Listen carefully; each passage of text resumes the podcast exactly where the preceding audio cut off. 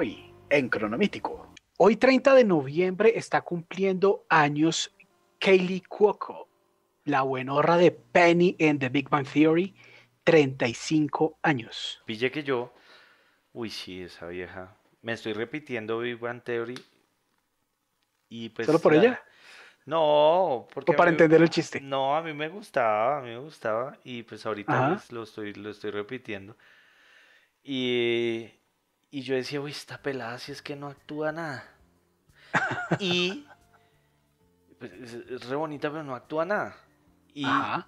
ahorita acabo de sacar una nueva serie y al Sí. parecer como que me está saca, me está callando la boca porque como que en esa serie se actúa como una Una Meryl. Streep, weón.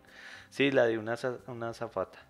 Una azafata también que se- crimen-. Se, acue- se, se acuesta con un man y al otro día el man amanece muerto y ella no se acuerda de nada, marica.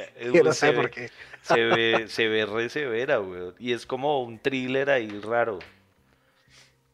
el thriller de la moza aérea Kaylee Cuoco, 35 años. Y el actor director Ben Stiller llega a los 55 garrotazos. Y ahí sí, como dice, como dice, te lo resumo. Y me pongo de pie y aplaudo. Puta. El señor del loco por Mary. De loco por Mary y, y de. ¿Cómo es que se Tropic llama? Thunder. Tropic, bueno, esa, esa, esa sí que me la empaquen. A mí esa película me sí parece gusta, de sí. locos. No, e- esa, ¿cómo se llama? La de las aventuras de. Uy, hay una película, una que, que de hace poco, de- del, del man. Las aventuras de. Ah, Juepucha, se ¿Quién me de. Mitty? Sí, esa, esa. El tipo trabaja, creo que es en el, De- la revista Life. Sí, uff. Y es, y es el encargado de revelar las fotos de Sean Penn. Que sí es el tipo arriesgado y el tipo es así como con una mente súper activa y todo el cuento. No, y es lo que todo el mundo, o sea, las, lo- las personas creativas sentimos en algún momento como esos sueños en la vida real, o sea, como en el, en, en el diario vivir que, que, que, uy, no, esa película muy, muy, o sea, o a, o a mí me pegó muy, muy, muy áspero, sí. El Muy sueño de ser Ben Stiller. Y que uno, no, pues no sé. O bueno, sí, ¿por qué no? Porque no, la plata no me vendría mal. No, no, no. Ni, ni, ni la pinta de modelo como en Zulander. Y pues la, la esposa del man es esa vieja de Zulander. Nada despreciable. Exacto. entonces- 55 años, mi hermano. Y el señor actor Mandy Patinkin cumple 68 años. ¿Quién? El nombre, es, el nombre es extraño y es uno de esos personajes que usted recuerda verlos. ¿no? ¿Cómo se llama? Pero, no Pero sé el hombre dónde. es Íñigo Montoya en la película The Princess Bride. Es el tipo que se enfrenta a unos maleantes y lo último que les dice es My name is Íñigo Montoya. Ya, ya father. sé quién es. Prepare to die. Sí, sí, sí, sí. Sí, señor. Que apareció también en Dick Tracy en la película de los 90 y apareció en la serie, en la película, perdón, Alien Nation, de la que sale la serie Alien Nation, de unos extraterrestres que ya llevan un tiempo viviendo con los terrícolas y tienen trabajos como agente de policía. que se ha metido. Y también eh, él sale en unas series, una relativamente reciente, Hostage, y en Dead Like Me, una serie que me gustaba de hace como unos 10 años, que daban por Sony Entertainment Television, Sí, sí, de sí. unas parcas, y él era como el jefe de parcas. Él era el, él era el, eh, el Jim, Misión Imposible de las, de las muertes. Tú tienes que matar a este, tú matas a este, tú matas a este, y tú te matas a este. Ya, ya, sí, sí, aquí lo veo. Pues la verdad, no tengo nada que decir de ese señor, porque no. Absolutamente nada. Solo, me vi de Princess Bride y hace un montón de tiempo, o sea que no me acuerdo del señor tampoco. Cuando la vea, mi hermano, le cuento una cosa súper emotiva que ocurre en The Princess Bride cuando tiene su enfrentamiento final el señor Inigo Montoya. Y una, un metaficticio que estaría cumpliendo años hoy si no hubiera muerto hace más de un siglo sería el señor Mark Twain. que nació en 1835, el escritor creador de Tom Sawyer. De Tom Sawyer, qué librazo, ¿no? Sí. Qué chimba esa historia, qué chimba esa Sí. historia. La leí, me- me- me- yo me lo leí ya grande, hace como unos cuatro años me lo leí. Parce, me pareció muy chimba, muy chimba ese libro, señor Mark Sí, Twain. es buen Y libro. la, ¿cómo es que se llama esa película que, esa pel- esas películas como el, el príncipe y el mendigo, ¿no? Es que, que siempre Sí, que, es- El que- Príncipe que Mendigo. hacen, eh, hacen películas y películas de esa mierda. Pero Sí, El man fue el que escribió ese, ese libro.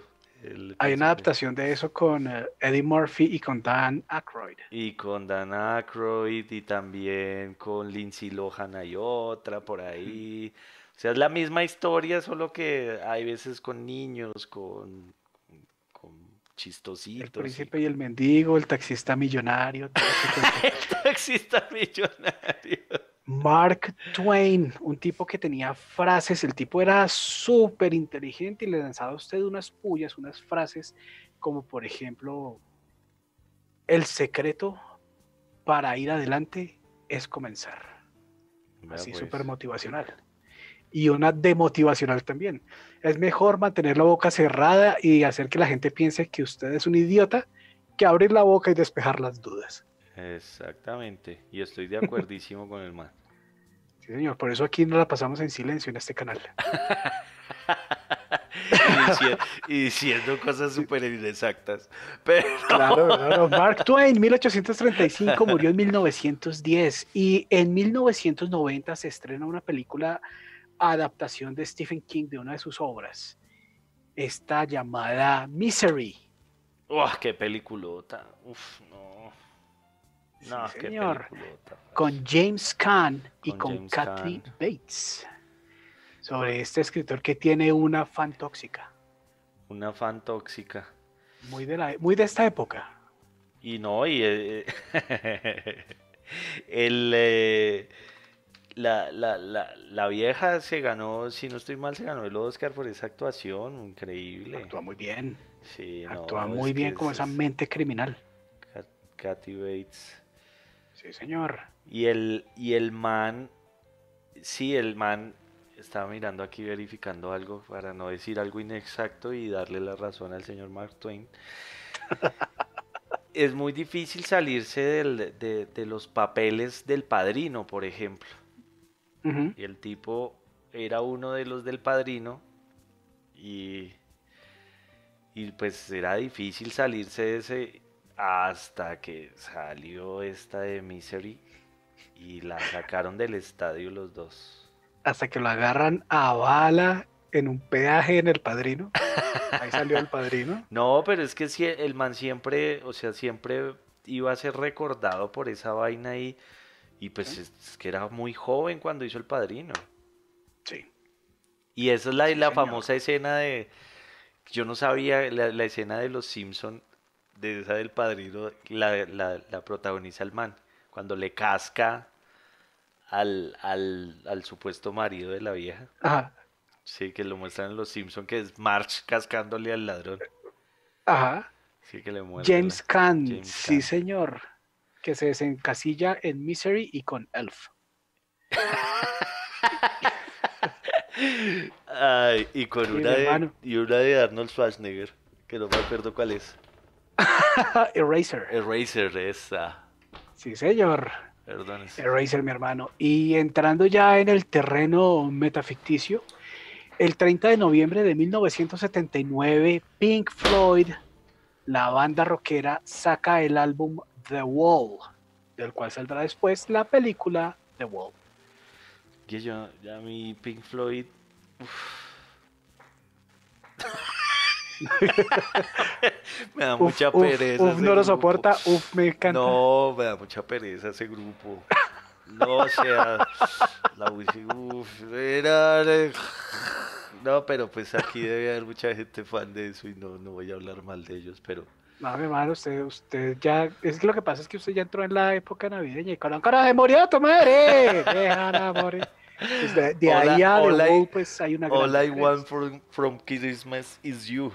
Yo ya la pongo todos los días, con ese es mi despertador. La de, Ah, maravilla. La de Mariah Carey.